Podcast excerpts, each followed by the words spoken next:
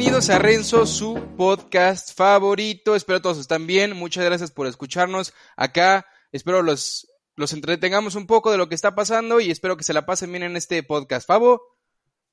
¿Qué tal? ¿Cómo están todos ahí escuchándonos en casa? ¿Cómo se encuentran? ¿Descansando o haciendo lo que tengan que hacer, tareas, lo que sea? Y bueno, el día de hoy tenemos a un gran invitado. Él es un locutor, conductor y ha colaborado con empresas como Televisa. Actualmente se encuentra en el programa Nuevo Día la Revista, Cuéntamelo Todo y Un Tipo Noti. Y él es José Luis Palomo. Hola, ¿cómo están? muy bien, gracias, muy bien, gracias. Aquí teniéndote, gracias por darnos tu tiempo, este, darnos un poco de tu tiempo y espero que te guste nuestro podcast. No, desde Cancún para el mundo y hasta donde ustedes Así es. Yo creo que la tecnología está súper padre, ¿no? El tener como que este acercamiento y se los decía antes de empezar, yo no sabía que se podía hacer esto, pero qué padre y gracias, gracias por la invitación a ustedes y que seguro que este proyecto va para, para muchísimo más. Muchísimas gracias. Y pues claro, desde Cancún hasta aquí en el Estado de México que nos encontramos nosotros dos, pues tenemos la oportunidad de, de tenerlo. La magia de la tecnología, como dicen. Así es. Qué hermosa tecnología. y pues bueno, cuéntanos tantito de qué haces, cómo empezaste en este medio pues, de la comunicación, que en general es eso. Pues mira, fíjate que desde chiquito, yo cuando era chiquito, yo siempre decía, ay, quiero ser el que sale en la tele, el güey que está en la radio, ¿no? Eh, como que siempre intenté, intenté mucho el, el, poder estar en los medios de comunicación. Sin embargo, como todo, yo creo que soy el uno de los tantos casos de bullying en todo el mundo y de los casos en el que te dicen, ah, no, tú nunca vas a llegar a hacer nada, tú no vas a hacer eso, tú no vas a hacer lo otro, ¿no? Pero el estar tocando puertas eh, me, la, me abrió muchísimas oportunidades y yo desde los 17 años ya por primera vez estuve en FM, en un programa que se llama ¿Y los jóvenes qué? Que ya este año de, de, hecho dejó de existir. Bueno, tengo 26 años, entonces imagínate cuánto tiempo. Yo, yo creo sí. que por eso me corrieron, ¿no? Porque me dijeron, ya no eres joven, entonces pues, como que ya no, ¿no? Pero fíjate, desde los 17, pero yo en la radio como tal, en la red de la Universidad La Salle, eh, yo soy egresado de allá, eh, yo siendo de preparatoria me invitan a formar parte del proyecto de La Salle Cancún Radio y me dicen, bueno, pues te damos una hora a la semana. Y yo dije, bueno, pues tengo 14, 15 años, ¿qué, qué diablos voy a hacer, no? Como, como este, este principio o el hecho de no saber qué poder hacer, ¿no? El punto es de que, pues ya entré, eh, mi primer programa en la radio se llamó Tu Voz al Aire, o sea, imagínate, nada que ver, ¿no? Imagínate un programa sí. así. O sea, no tiene ni pies de cabeza, ni sabíamos de qué iba a tratar, pero lo hicimos, ¿no? Y después de eso, fíjate que gracias a eso me llaman a los 17 años para formar parte de este proyecto que es un eh, foro de debate político y social para jóvenes. Y pues me llaman para ser conductor y pues de allá inició todo lo que ahorita, poco, mucho, pero lo que somos ahorita. Oye, no, pues muy padre que, digo, desde pequeño estuviste haciendo todo esto, desde los 14 años, que ya, pues, por, básicamente, pues ya entraste más a lo profesional. Eh, así nos gustaría mucho de lo que nos hubiera pasado, eh, de los que nos queremos dedicar a esto. Eh, y pues yo digo que, que, lo primero que se tendría que hacer es, pues, desde chavo, ¿no? Desde chavo meterte a todo, a todo lo que, lo que es del radio y todo, pues, para empezar a, a agarrar un poco de callo sobre cómo, cómo hacer esto. Y, Estamos viendo eh, sobre un poco de información que nos mandaste y nos interesó mucho eh, que fuiste fundador o eres fundador de, de, la Fundación Sonrisa por Sonrisa. ¿Nos podrías contar un poquito más sobre qué es esta fundación y cómo funciona? Fíjate que eh, este proyecto me encanta eh, porque si bien yo inicié, imagínate un chavo, ¿no? Eh, que empieza a ganar pues dinero y dinero, pero dinero chido, ¿no? O sea, tu billetito a la quincena y pues empiezas a decir, bueno, pues empiezo a gastar en esto, me compro lo otro, ¿no? Y empiezas a, a ver como que ese rollo. Y pues ya teniendo con tus amigos, ¿no? Te vas a algún lado y no falta la persona que llega, ay, cómprame un chicle, ¿no? O cómprame esto, o, o, o, o lo típico, ¿no? Y creo que allá en el, en el centro del país pasa muchísimo más que aquí, ¿no? Pero el punto de esto es de que vimos a muchos niños que verdaderamente pues la pasan mal y que tienen que vender de alguna forma muchísimas más cosas, etcétera. Tú ya sabes toda esta problemática de la, eh, de la de los infantes aquí en México y pues entre nosotros los niños los los amigos, perdón, dijimos, "Oye, eh, pues no es que nos sobre el dinero, ¿no? Pero pues yo ya estoy empezando a ganar y pues, ¿qué, qué, te parece si empezamos a, a, comprar juguetes e irlos a, a, lugares y llevarlos a lugares en donde no llega ni los Reyes Magos ni Santa Claus, ¿no? Entonces, este, mis amigos súper chido, así que bueno, pues va. Entonces mis amigos le decían otros amigos, yo empecé a juntar eh, más dinero con, con, los mismos amigos, mis amigos me decían, oye, yo tengo estos juguetes y empezamos a formar parte eh, de un grupo que nosotros ni siquiera sabíamos qué es lo que estaba pasando y empezamos a ver que cada vez más personas se empezaban a involucrar. Entonces la primera vez que fuimos fue obviamente un desastre porque no sabíamos ni siquiera cómo se debía llevar una logística, ¿no? De, de ese tamaño. Y la segunda, eh, a través de redes sociales, yo, le, yo dije, bueno, pues voy a lanzarlo y le voy a decir a mis amigos, eh, a los que quieran, ¿no? Esto fue hace como siete años que yo empecé con esto, seis, siete años. Entonces mis amigos, ya sabes, a través de Facebook, en ese tiempo que estaba más boom que ahorita, eh, les digo, oigan, pues quiero hacer esto, quiero llevar juguetes, ¿y qué crees? Que fundación de una... ¿Puedo decir marca sin problemas? Sí, ah, bueno. Fundación Moon Palace, que eh, no sé si conocen los hoteles Moon Palace aquí eh, en, el sur, bueno, yo creo que están alrededor del mundo por aquí, eh, los señores Chapur, que son los dueños, ven esta publicación y me mandan a gente de Fundación Moon Palace y me dicen, oye, quiero que vengas aquí a las oficinas y te voy a regalar 1500 juguetes. No, bueno, yo dije, wow, esto ya, ya, soy alguien que, que, está más que feliz, ¿no? Entonces, cuando ellos me dicen, tenemos 1500 juguetes, pero quiero saber a quién se lo estamos dando, ¿no? Entonces ponemos tu nombre, ¿a quién ponemos? Les dije, no, pues es que no soy yo nada más, ¿no? Entonces, justamente en eso, yo tenía un proyecto en la escuela que me dijeron que tenemos que hacer como un proyecto integrador y todo el rollo. Y allá fue cuando salió Sonrisa por Sonrisa y dije, bueno, pues vamos a constituirla como un proyecto chévere en donde jóvenes están haciendo algo por la comunidad, ¿no? Y allá es como inicia Sonrisa por Sonrisa y ahorita eh, muchísima gente nos ha apoyado a, esta, esta parte de hablar también con políticos, ¿no? Con presidentes, donde, en donde les decimos a los alcaldes, oye, aquí está sucediendo que no hay agua, ¿qué podemos hacer nosotros para poderte ayudar a ti también eh, como, como gobierno y hacer cosas a la par, ¿no? Entonces está muy chido y pues ya lleva bastantes años este proyecto que me encanta. Es una de las partes sociales que más, más disfruto. Oye, no, pues qué padre que, que hayas empezado esta fundación con tus amigos. Este, pues muy poquita gente yo creo que, que en el mundo se preocupa por esas cosas y dice como el dinero, el poco dinero que tengo, déjame lo invierto y déjame, hago feliz a otras personas y yo eh, lo admiro mucho de ti que decidiste hacer esa fundación después de todo lo que has hecho y este, y pues está muy padre, digo, si quieren apoyar, eh, ¿cómo podrían apoyar a esta fundación si es que se puede en algún lado para, para apoyarte? Pues a través de, mis redes sociales. La verdad es que eh, todo lo hacemos a través de redes sociales, más ahorita con todo, todo, este rollo de la pandemia. Pero está como sonrisa por sonrisa o a través de las mías, como José Luis Paloma, ya estoy en todas las plataformas. Que nos escriban. Eh, la verdad es que a mí en lo personal no me gusta como mucho estar de que aquí apoyando, ¿no? Pero sí como parte, eh, en esa parte de motivación ¿no? De decirle a los chavos, oye, si yo lo puedo hacer, tú también lo puedes hacer, ¿no? Si no quieres venirte conmigo, hazlo tú solo desde tu casa, desde tu trinchera, ¿no? Eh, el apoyar, eh, yo creo que no solo está en las grandes cosas, ¿no? Sino si ves a alguna abuelita que necesita el apoyo, a alguien que se le tronó la, la, eh, la llanta, o sea, como que pequeñas cositas podemos hacer muchísimas cosas.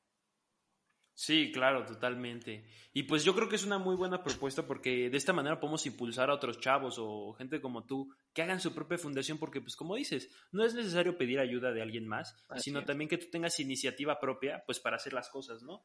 Totalmente. Y pues bueno, cambiando un poquito y cambiando un poquito de tema, eh, más a, lo que haces de tu profesión, cuéntanos, actualmente ¿Qué haces tú? Este, ¿Dónde trabajas? Eh, bueno, ya lo habíamos dicho previamente, pero cuéntanos tú.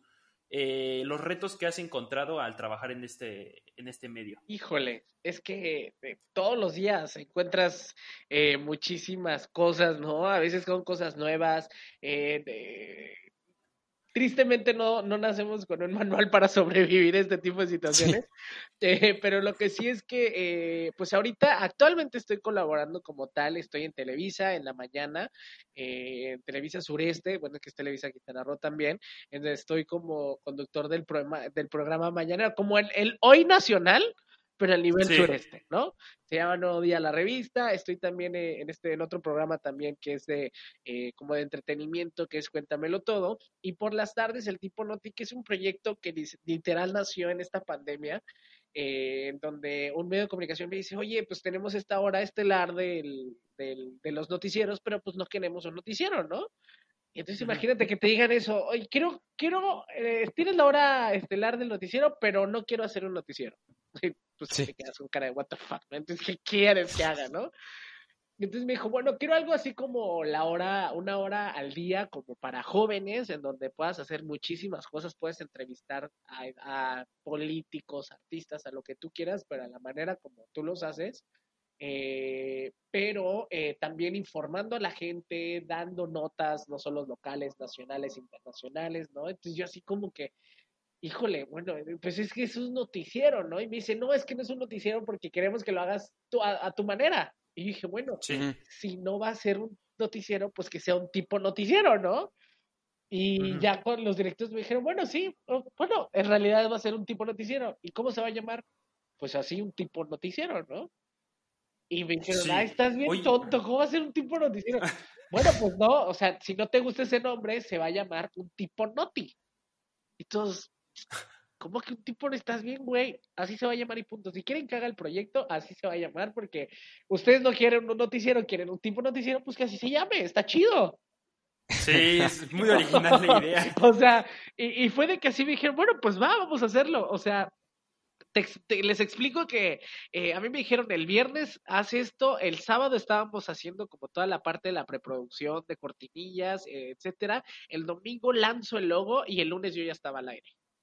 O sea, fue nada, nada, nada, absolutamente no tuve tiempo de hacer nada, pero ese mini tiempo que, hice es lo que ahorita es el tipo Noti, en donde llegan pues todo tipo, o sea, los políticos eh, pues tocan las puertas, ¿no? Ya no tienes que ir tú a decir, hola, soy tal y quiero entrevistarlos, ¿no? Ahora ellos se acercan y eso está padre, ¿no? Sí, claro. Oye, pues es muy buena idea porque ahorita en esta cuarentena han salido demasiados proyectos. Bueno, al igual que este podcast de Renzo, pues fue sacado de la noche a la mañana, pero pues claro, ¿no? Con su, con su estructura.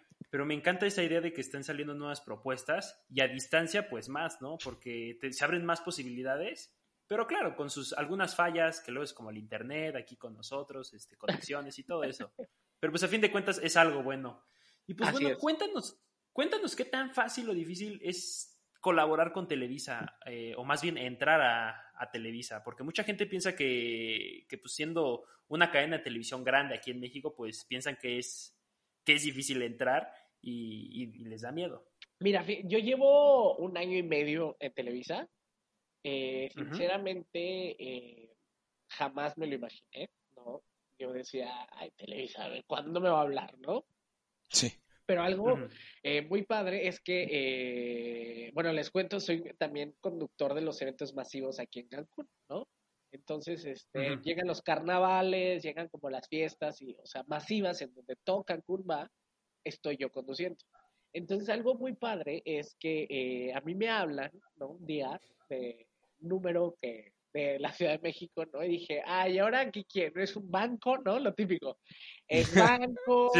¿O es la tía que perdió el teléfono? ¿O es el amigo que te va a molestar porque no tiene su teléfono y te va a hacer una broma estúpida? O sea, como ya me están hablando de AT&T. Ajá, o te están hablando de AT&T o de Telcel, lo que te agregues a Movistar, no lo hagan, señores, no, Entonces, eh, pues dije, ay, ¿y ahora qué? Y no contesté la primera, ¿no? Dije, ay, si quieren hablar conmigo, me van a tener que mandar WhatsApp o algo. Entonces, me vuelven a marcar y yo, ¿qué onda con esta persona, no? Y me mandan WhatsApp, hola, ¿me puedes contestar? Y yo, ah.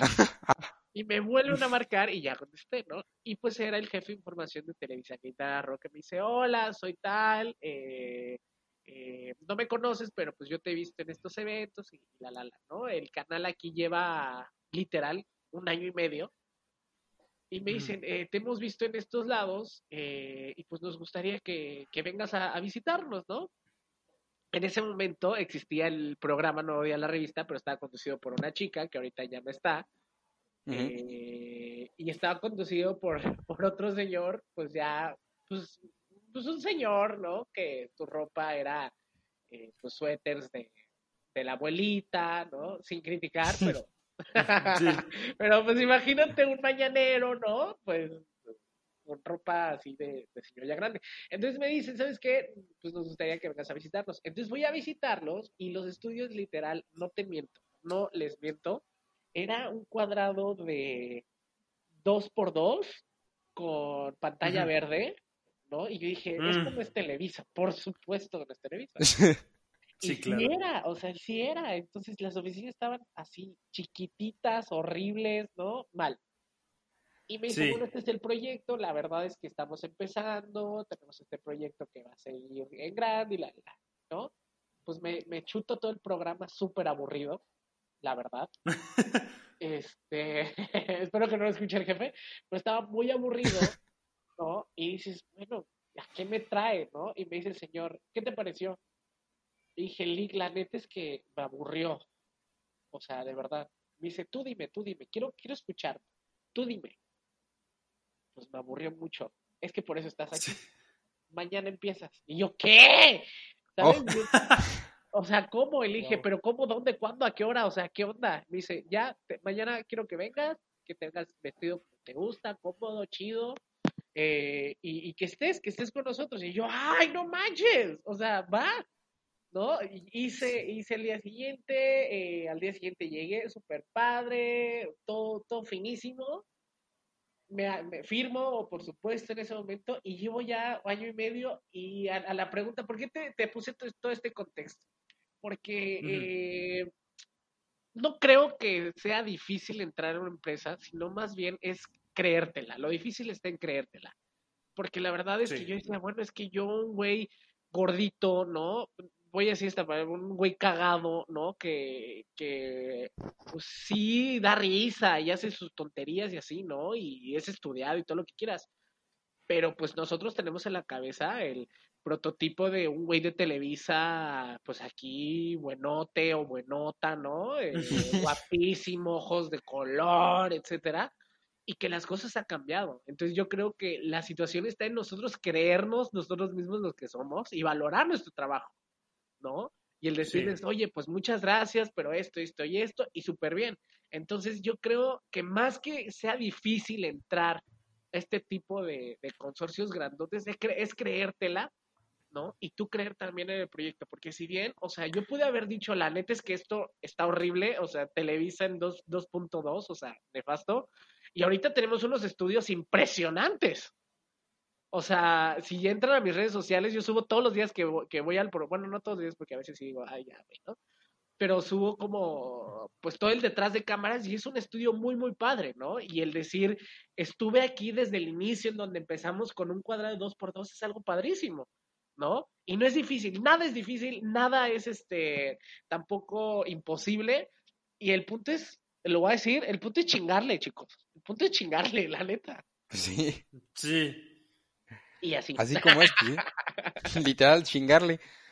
la neta sí. Pues, este, pues, ¿qué digo? Ya escucharon todos, si quieren entrar a Televisa, pues nada más chinguenle y créansela y ya.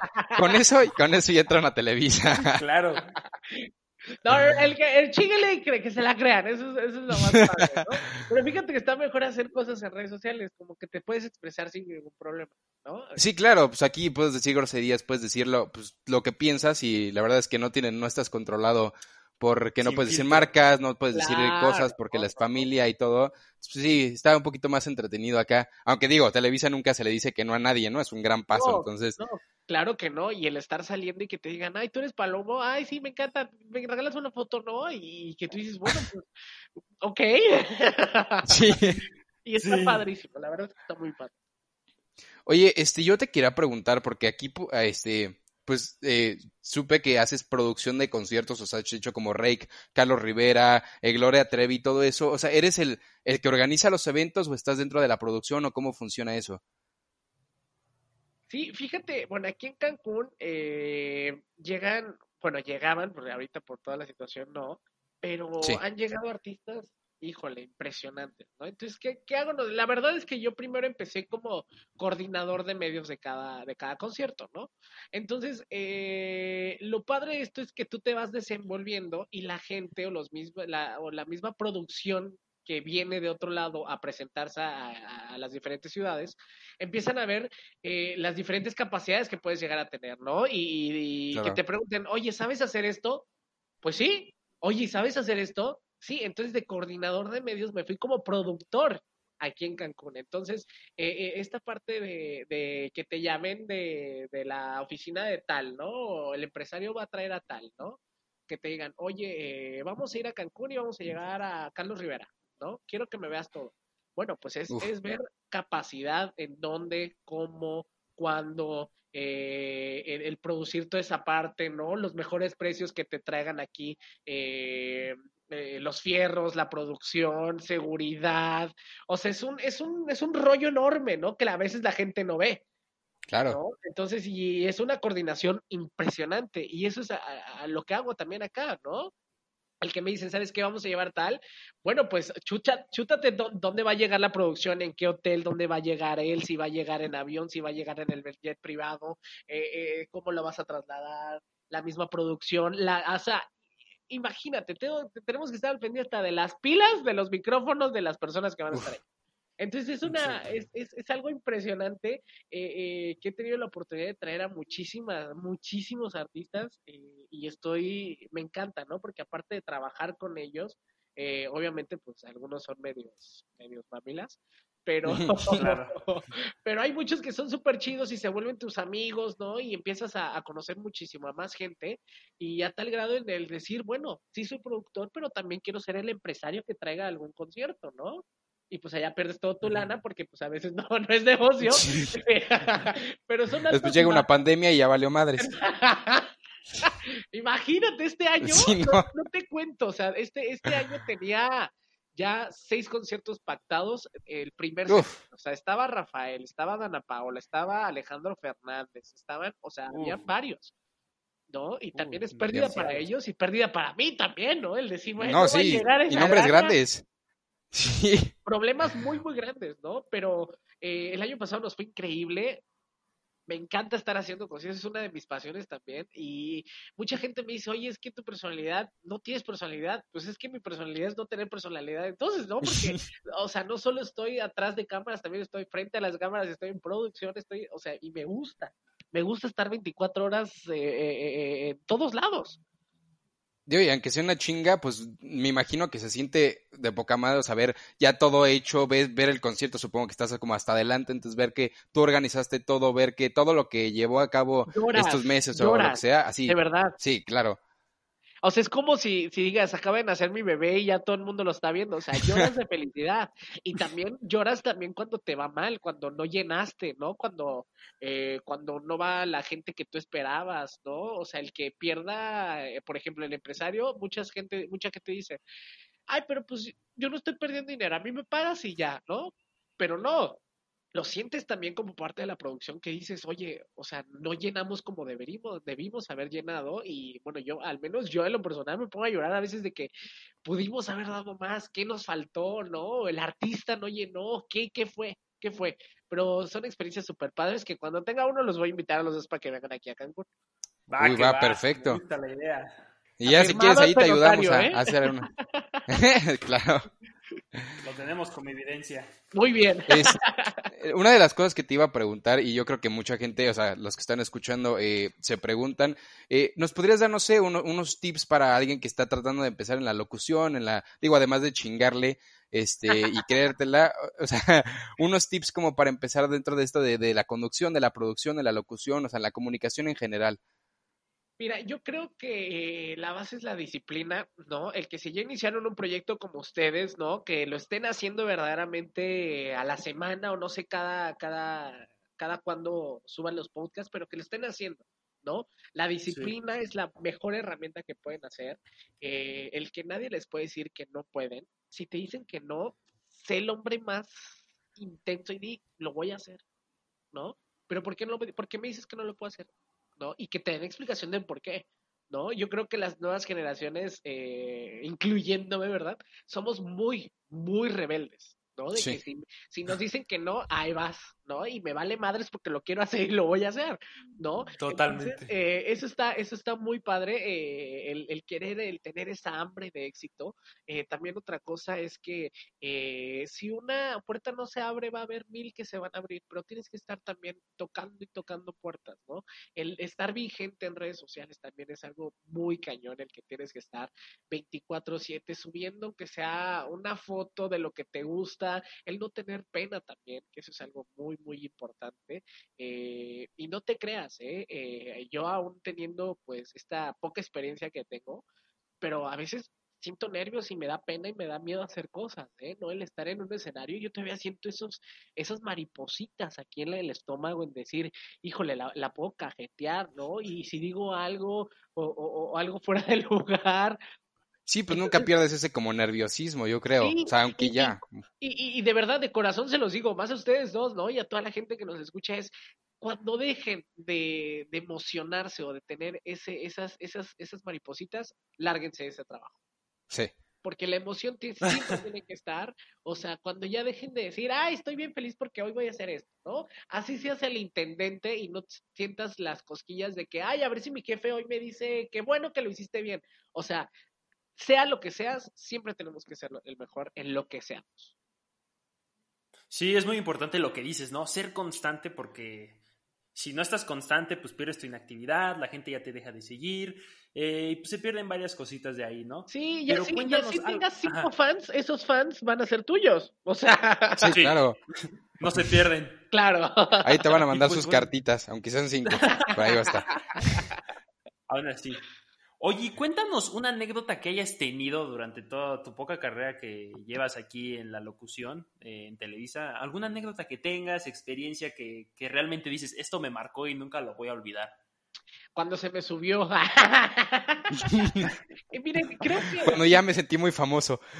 sí, es que fíjate que es normal, es normal que se te suba, ¿no? Eh, todos tenemos que pasar por eso para poder aprender muchísimo más.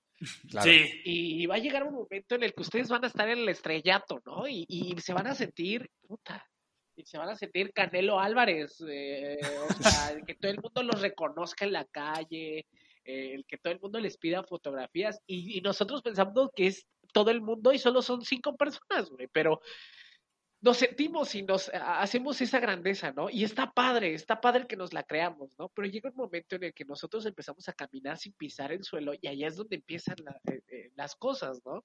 Y yo creo que eh, a mis 18 años me pasó. A mis 18 uh -huh. años me pasó, o sea, yo era la sensación del momento, amigos. O sea, yo, yo iba al antro, ¿no? O sea, el estar aquí con mi pareja, con mi novia, que todo el mundo la vea, porque aparte, por ejemplo, en mis 18 yo andaba con una chica que era igual modelo. Uh -huh. ¿no? Entonces éramos la pareja, ¿no? Del güey que sale en la radio y la chica portadas de revista a los 18 años, ¿no? Entonces era, ¡ah! ¿no? Súper padrísimo, 19 años, güey. Y pues me la vi rudo. o sea, a la Luis Miguel, ¿no? Ya te sentías la, acá. O sea, no, o sea, me sentía hasta el vocerrón de Andrea Bocelli, o sea, el paso de, de, de, Cepeda y, o sea, ojos de, de, miel de alguien que te guste, ¿no? Estaba muy cabrón porque tú, pues, tú te sentías el rey del pop, o sea, más que Michael Jackson. Y pues la neta es que no eres ni siquiera la caca del perro. ¿sabes? Sí. Entonces, eh, eh, tú, tú, te la crees y está chido creérsela, pero insisto, hay veces que podemos llegar a ser muy cabrones, ¿no? Entonces, imagínense, yo saliendo del antro, medio ebrio, ¿no? Chicos, no lo Ajá. hagan. Eh, no, no, no. Yo salí medio ebrio, agarro mi coche, todo inepto también, ¿no? Pues obviamente ebrio, pues como voy a, ¿no? A ponerme en ese rollo. Sí. A, a, a, a manejar. Entonces voy saliendo y me voy en sentido contrario, compadre. Hijo. En la zona hotelera, amigos. No, no, ¿para qué les cuento? Peor. No, y figura pública aquí, ¿no? El caso es de que me agarra la policía y me empieza a llevar. Y me mete a la, a la, a la, a, a, ¿cómo se llama? A la ¿Al patrulla. torito? Al torito. No, a la patrulla, espérate, no fui a torito. Ah, okay, ah. No, no, no, estuviera aquí, amigos. pasa eso y, y, y, no, lo que me marcó en mi vida, o sea, lo que me marcó en mi vida fue esto, ¿por qué? Porque yo entro y empiezo a gritar como estúpido. ustedes no saben quién soy, no saben con quién se Ujú. están metiendo. No, me dieron una paliza.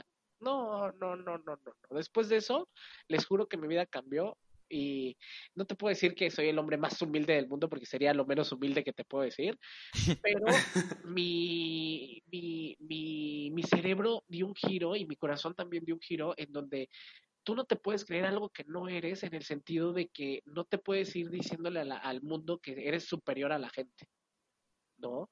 Entonces yo aprendí muchísimo de eso, eh, perdí amigos por eso, ¿no? El yo, des- el, el yo ser altanero y la neta es que eh, eso me, me costó mucho, ¿no? Me costó mucho yo saber que, que, que bueno, que, que me, me sentía el rey de Roma y no era ni siquiera el mejor hijo de mi mamá, ¿sabes? Entonces está muy cañón esta situación y eso es lo que más me dejó, ¿no? Yo sentirme mayor que nadie.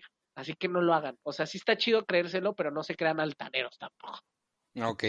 Digo, buen tip para la gente que, que se va a estar empezando a volverse famosa. Nada más no, No, te eh, creas mucho. Y hay muchos- favor. Y hay muchos influencers por allá que se creen más que eso. Ya vieron la gente que hace TikToks que le está teniendo de Ay, seguidores, saludos por favor. a Kuno. ¿Eh? Wow, wow, wow. Ay, perdón, corten esa parte. No, no es cierto. no, no importa.